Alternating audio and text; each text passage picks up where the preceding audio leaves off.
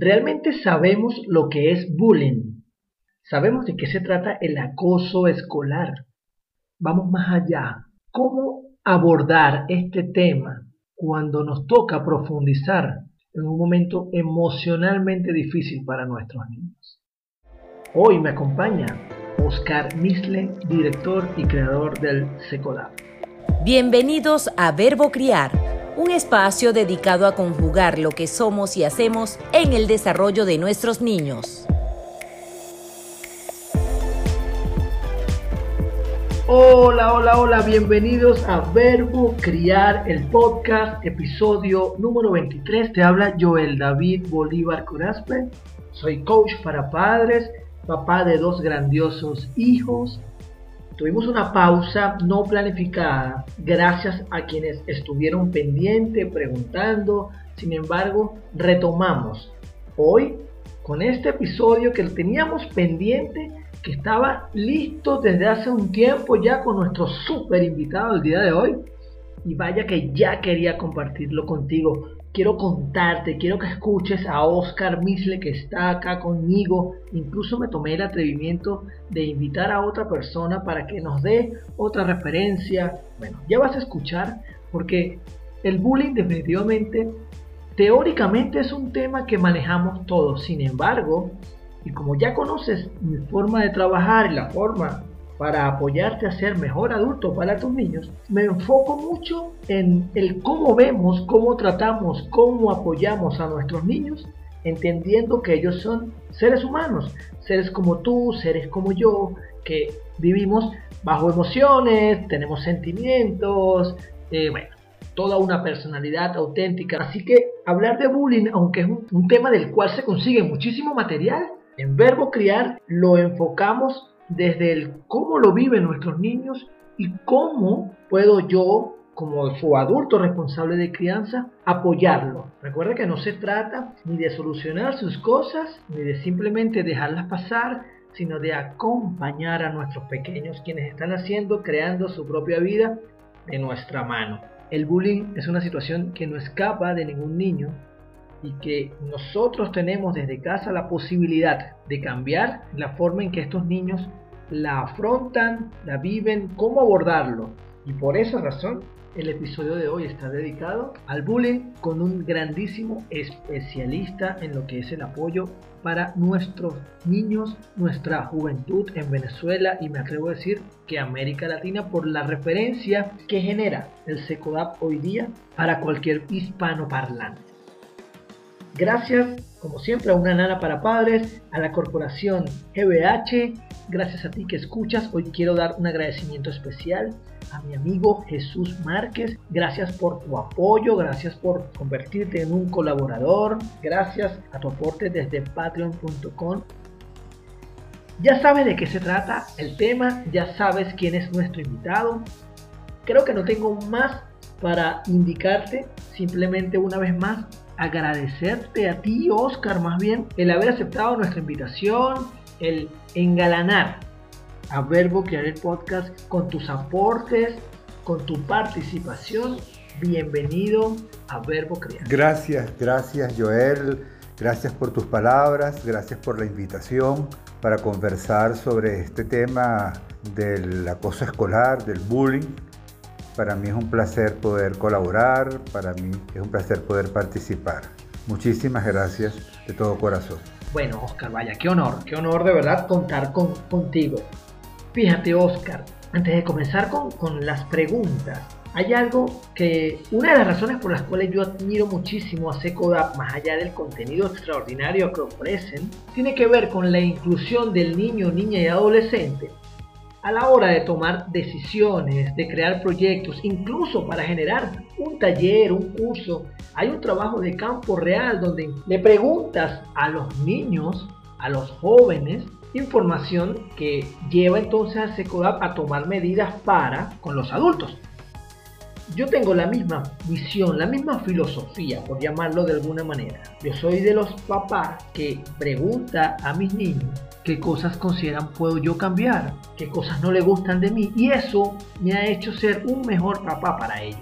Incluso en mis talleres una de las tareas que yo invito a los participantes, a los adultos responsables de crianza, tiene que ver con que pregunte, pregúntale a tu hijo si le gusta, no le gusta hacer ciertas cosas, ciertas actividades, conocerlos mediante preguntas. Porque a veces nosotros sin darnos cuenta suponemos. Compartiendo esta forma de trabajar, yo voy a agregar acá, antes de comenzar la entrevista a Oscar, una breve conversación que tuve con mi hijo David de 9 años acerca del bullying. Así que la voy a agregar en este momento.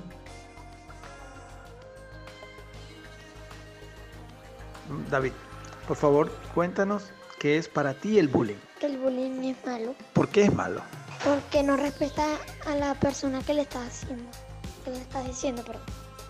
¿Y qué opinas tú de los niños que hacen bullying a otros? Mal, parece muy mal. ¿Cómo son estos chicos o chicas? Malos que no, que no respetan a los demás. Cuando tú has tenido alguna situación de bullying en la escuela, ¿tú has buscado apoyo con algún adulto en la escuela? No, ¿Por qué? porque no quería tenía pena, pero yo no le hice caso. No le hice caso al que me hicieron bullying. ¿Y cómo te sientes cuando te hacen bullying? Mal. Triste. Claro, campeón, entiendo que te sientas triste porque te sientes irrespetado, no te gusta lo que están diciendo y eso te entristece. Es muy normal que te sientas triste. Sin embargo, también quiero aprovechar para aplaudir tu decisión de no darle valor, de no hacerle caso a lo que te dicen. También entiendo que te dé pena, sin embargo, a veces también en los adultos hay posibilidades para que te apoyen, ¿ok? Y de esta manera evitar que eso se siga repitiendo con otros niños o incluso contigo mismo. Gracias por contármelo. Te amo mucho. Gracias, gracias, gracias. La palabra bullying probablemente sea una de las palabras o términos más buscados, solicitados en Google. También sé que se reparten muchísimos materiales en las escuelas. David, que acaba de comenzar el plan vacacional desde casa de la UNICEF y la ABEC, recibió en su kit un, un manual, un libro que trata el tema del bullying. Así que, Oscar, no pretendo que hablemos qué es, de qué se trata el bullying, sino más bien qué ocurre en la situación de bullying. Acabamos de escuchar a David que nos menciona varias veces la palabra respeto, habló de, de pena.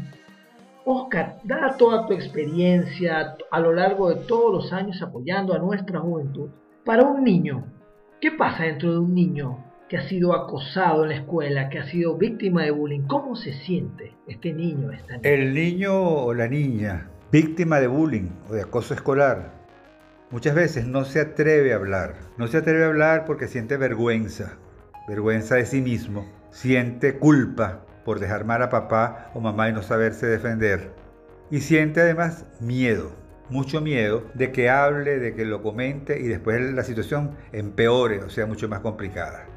Entonces ese sentimiento de culpa, vergüenza, miedo, lo va a acompañar y hace que se quede callado, que guarde silencio. Entonces como familia debemos, cuando sabemos que un posible bullying o hay bullying por las señales que me va dando el niño o la niña, entonces es importante escucharlo, escucharlo, escucharlo sin juzgar, sin comparar, escucharlo para que él se sienta que está siendo tomado en cuenta parafrasear, que es poner en mis palabras lo que me está comentando. Eso que me dices, que te pasa cuando llegas al colegio, cuando estás en la cantina o cuando estás en la casa, en internet y te llega un mensaje, que él diga, oye, me están, están tomando en consideración lo que estoy viviendo.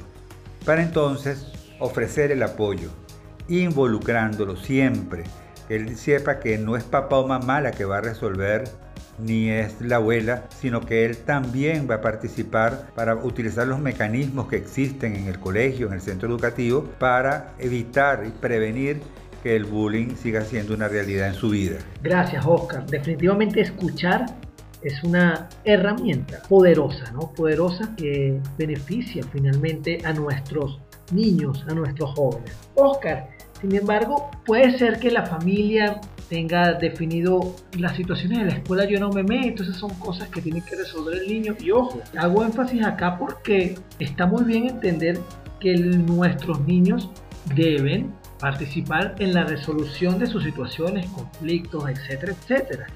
Sin embargo, el hacernos la vista gorda o el no tener una conversación, el simplemente escuchar, parafrasear como tú bien lo indicas. ¿Qué pasa? ¿Qué pasa? ¿Qué puede pasar? ¿Qué puede generar en el niño que no es escuchado, que no, no se conoce eh, en, la familia, la familia no conoce cómo se siente, cómo le va, qué le dicen, qué está viviendo, eh, qué puede pasar con, con esta víctima de acoso escolar o bullying. Es importante aclarar que no toda agresión que se da en la escuela es bullying.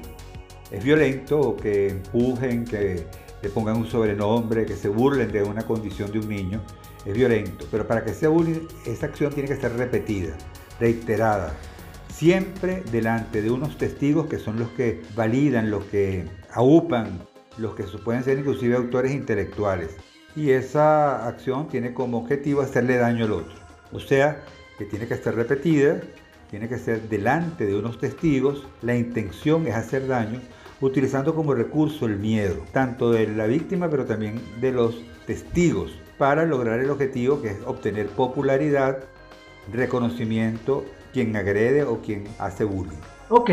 Ahora, ¿qué genera en la víctima esta acción intencionada y permanente? Problemas en su emocionalidad, problemas en su relación con los demás, problemas en la percepción que tiene de sí mismo, la autopercepción, en la autoestima, puede rechazo a la escuela, se siente mal, se puede sentir excluido, porque el bullying sabemos que hay verbal, hay bullying físico, el bullying relacional y el, ciberbullying.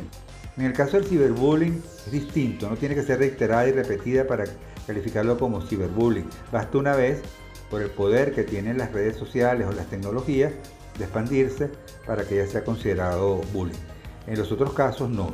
Entonces estas consecuencias que hay en la persona que sufre hace que la persona no quiera ir al colegio o a la escuela o al liceo, se retrae, eh, se puede enfermar, comienza a somatizar, se puede poner ansiosa, se puede deprimir y en una situación extrema puede atentar contra su propia vida. Wow, Oscar, qué impresionante lo que puede ocurrir dentro de esos seres humanos que tanto amamos, nuestros niños, nuestros jóvenes.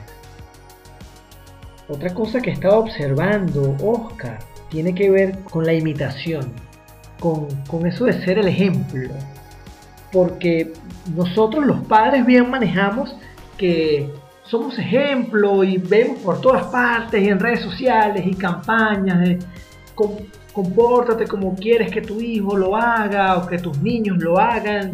Ahora, en esto del bullying, que aunque el término tiene que ver con acoso escolar, está ocurriendo entonces que nuestros hijos están imitando ciertos comportamientos o maneras de ser para de alguna manera aprovecharse del, entre comillas, el más débil, de aquel que no puede defenderse.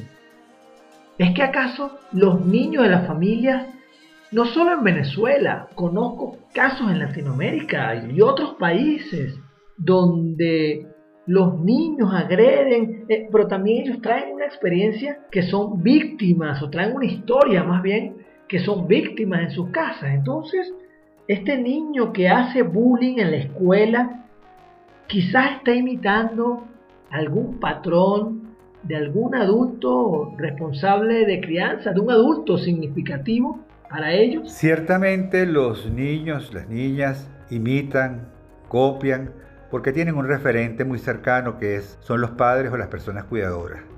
Es un ejemplo que está permanentemente diciéndole, mira cómo se actúa, mira cómo nos relacionamos, mira cómo respondemos y mira cómo nos divertimos con los demás. Mi madre siempre decía, diviértete con los demás y no a costa de los demás. Entonces es muy importante ver qué pasa socialmente en la tolerancia o el respeto al que es diverso, el que es distinto, qué comentarios escucho en la casa de los vecinos, de los compañeros de trabajo, de los otros miembros de la familia cuando tienen una condición, una característica distinta y entonces se convierte en una forma de relacionarte con el chalequeo que se utiliza y que alguna vez es la máscara del bullying, porque se hace con la idea de pasarla bien, sin embargo se ofende, se excluye inclusive a la persona y eso va moldeando una forma de ser y de sentir y de relacionarte que se lleva a la escuela.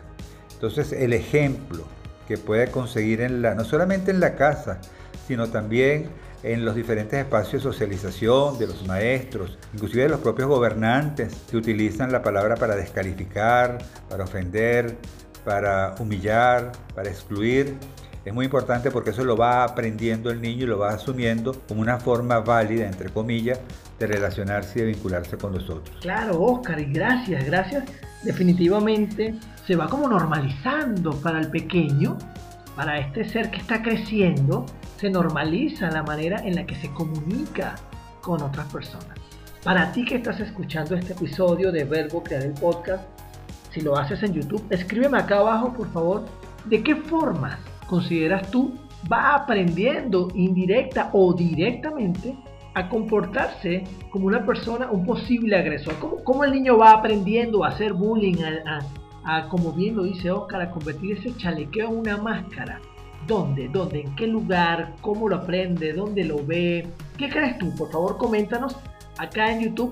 Si aún no estás suscrito al canal, te invito a que lo hagas y a que le des clic a la campanita para informarte cuando se publiquen cada episodio del podcast. Y si estás escuchando en Spotify, Apple Podcasts, Google Podcasts o en tu reproductor favorito, recuerda seleccionar a Verbo Criar como uno de tus podcasts preferidos para descargar cada episodio. Y por supuesto, www.joeldbolivarc.com y patreon.com slash joeldbolivarc. Oscar, ¿y cuáles son las medidas que tú nos propones para comenzar a evitar esto del bullying en la vida de nuestros niños? Las medidas o las estrategias que podemos utilizar para prevenir el bullying desde los primeros años es la educación emocional. Poco revisar un poco cómo nos relacionamos con los demás, cómo vivimos la empatía, el respeto, cómo eh, vivimos la compasión hacia el que es distinto, el que es diferente, de tal manera de ir desarrollando esa capacidad de poder convivir sin agredir sin ofender a los demás. Los recursos pueden ser muy variados, pueden ser desde ver una película juntos, un documental, un testimonio de alguien, una historia versionada o creada para ver un poco qué fue lo que pasó, cómo afecta la vida de una persona cuando no se siente aceptada, cuando no se siente reconocida, cuando no se siente valorada y qué es lo que podemos hacer en las familias, en el colegio para prevenirlo. Es buscar oportunidades o momentos educables a través de situaciones que puedan haber sucedido inclusive en el colegio o la escuela para poder hablar sobre el tema sin hacer señalamientos, sino simplemente poner el tema sobre la mesa. Es muy importante entonces que esas medidas puedan ser cumplidas y que haya un monitoreo también de parte de los involucrados. Pero hablar en la casa del respeto al otro, del respeto a la diversidad, del reconocimiento del otro, es clave desde los primeros años. ¿Cómo puedo yo saber cuáles son esas señales, esas alertas para saber que mi hijo o mi hija es el agresor, la agresora? En el caso del niño acosador, una vez que identificamos cómo es su comportamiento, hay que identificar por qué actúa de esa manera, por qué disfruta haciéndole daño al otro, por qué necesita tener reconocimiento, tener liderazgo, tener jerarquía en el grupo haciéndole daño a los demás. Eso necesita muchas veces del apoyo psicológico, del apoyo terapéutico, para identificar dónde están los generadores de esa actitud. Pueden ser problemas en su salud mental, pueden ser situaciones en la familia, en donde la violencia se justifique, la descalificación del otro, la discriminación esté presente para hacer un abordaje que permita no solamente revisar, sino ir adquiriendo las habilidades que le permita convivir sin agredir. Gracias, Oscar.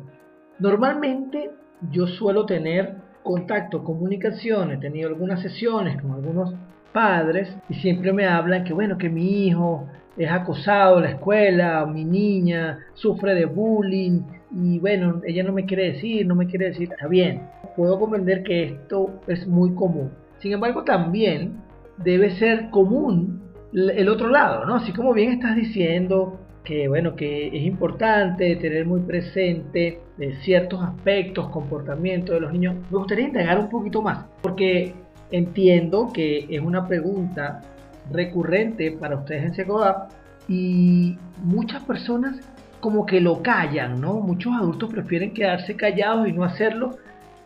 Más escucha quiero decir que más escucha quizás en una conversación de adultos, mi hijo es, es abusado eh, en la escuela, a decir mi hijo es un abusador en la escuela, mi hijo es un agresor, es un tema que se habla con mucha más, se tiene como más tacto, se busca el apoyo necesario, cosa que aplaudo, es como más íntimo, ¿no? Se sabe menos de, de la familia que requiere este tipo de apoyo. Entonces me gustaría, por favor, que, que indaguemos un poco más para apoyar a este papá, esta mamá, abuelo, abuela, tío, etcétera, que está escuchando el podcast y que está observando ciertas, ciertos comportamientos que pueden llevarlo a entender que el niño de la casa, la niña de la casa, probablemente sea quien hace bullying en la escuela. Siempre nos preguntan en los talleres, en las convivencias, eso, ¿no? ¿Cómo hacer para identificar si mi hijo es un agresor y por qué disfruta haciéndole daño al otro, a los demás? Y tengo que revisar un poco cómo es su relación con sus hermanitos, si es que lo tiene, y si es hijo único, cómo se relaciona con los vecinos, cómo se relaciona con los primos, para ver cómo ejercer el poder, cómo entiende el liderazgo, cómo reacciona y maneja la frustración, de qué manera él se impone, muchas veces inclusive hasta con las mismas mascotas, la forma en que trata a las mascotas, son señales, son indicadores de que mi hijo necesita hacer daño, necesita ejercer el poder, necesita valerse de otros para que ese poder pueda ejercerse y sentir que lo que él hace le da popularidad, le da jerarquía en el espacio en el que se mueve. Entonces estar muy alerta, escuchar qué dicen en el colegio, qué dicen los otros compañeros, cómo se relaciona él cuando va a una fiesta o va a un cumpleaños o va a una actividad, una convivencia, cómo se divierte. Si se divierte con los otros o se divierte a costa de los otros. Gracias, Oscar, extraordinario. Para ir cerrando la entrevista, ¿qué recomendaciones nos puede dejar para ese niño esa niña que es víctima de bullying? Las recomendaciones que puedo hacer al niño o a la niña que están siendo víctimas de bullying es hacerle ver la importancia que tiene el que puedan conversar y puedan expresar lo que están sintiendo, que se cree un clima de confianza, de intimidad, donde lo puedan hacer. Es muy importante que él pueda adquirir habilidades sociales para poner límites, para poder identificar cuando lo que están haciendo con él es una broma o es una burla y sobre todo que entienda que nadie bajo ninguna circunstancia tiene por qué actuar de esa manera, sobre todo si le hace daño y que él tiene todo el derecho de hacer el reporte. Diferenciar con él lo que es un reporte, lo que es un chisme. Un chisme es un comentario que se hace sobre alguien por hacer daño un reporte es una información que se da para buscarle solución a un tipo de situación que se está viviendo. Entonces, que él entienda que como niño es un sujeto de derecho, es una persona que tiene todo el derecho como sujeto de ser respetado, de ser valorado como es, de ser aceptado como es. Y si eso no es así, hay que buscar las medidas sociales y si son necesarios también jurídicas que permitan que el niño pueda sentirse protegido. Gracias Oscar, gracias. Bueno, definitivamente enseñarles a ser personas asertivas resulta de mucho, mucho valor para ellos. Oscar, qué honor, qué placer para mí compartir contigo este episodio de Verbo Crear el Podcast. ¿Qué más podemos decir de ti, Oscar? Bueno, educador, orientador, escritor, fundador y director de SECODA para ti que escuchas el podcast, si tú deseas material de calidad educativo, directo, pero mira, una cosa que desde el corazón se trabaja allí en pro de los derechos del niño, la niña y del adolescente, tienes que seguir a Secodap en todas sus redes sociales, en su sitio web. Hay material a descargar, obtener libros escritos por todo el equipo, por el mismo Oscar, por Fernando, el cofundador. He tenido el placer de prepararme, conocer a personal de, del Secodap, participé en un taller de disciplina positiva extraordinario, un taller que debería masificarse a todo el país y a toda la región latinoamericana. Tienen un diplomado avalado por la Universidad Católica unos proyectos avalados acompañando a la UNICEF. El SECODAP realmente es una institución que trabaja para nuestros niños, para nuestra juventud y en consecuencia para nuestro país. Así que te invito a que sigas sus redes sociales, por supuesto, a Oscar en Instagram, a través de Oscar Misle Terrero, He tenido el placer también de conocer a Carlos Trapani, compartimos tarima en un foro, en una oportunidad. Esto para mí de verdad es todo un honor, todo un privilegio contar con tu participación.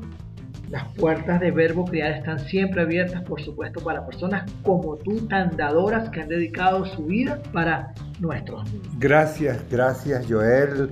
Gracias por tus palabras, gracias por la invitación. Un placer, Oscar. Y para ti que escuchas, gracias por llegar hasta el final. Recuerda seguirnos. YouTube, activa, activa las campanitas, suscríbete. Seguimos atentos, el próximo episodio tiene que ver con el tema de la muerte, cómo tratarlo, cómo manejarlo, el tema de la muerte de seres cercanos, queridos, para nuestros niños. Gracias a una nana para padres. Recuerda visitar también construyetuexito.com. Conviértete en colaborador, patrocinante de Verbo Crear el Podcast. Seguimos en contacto. Cuídate mucho. Chao, chao. Esto fue Verbo Criar, el podcast del coach para padres Joel David Bolívar Corazpi.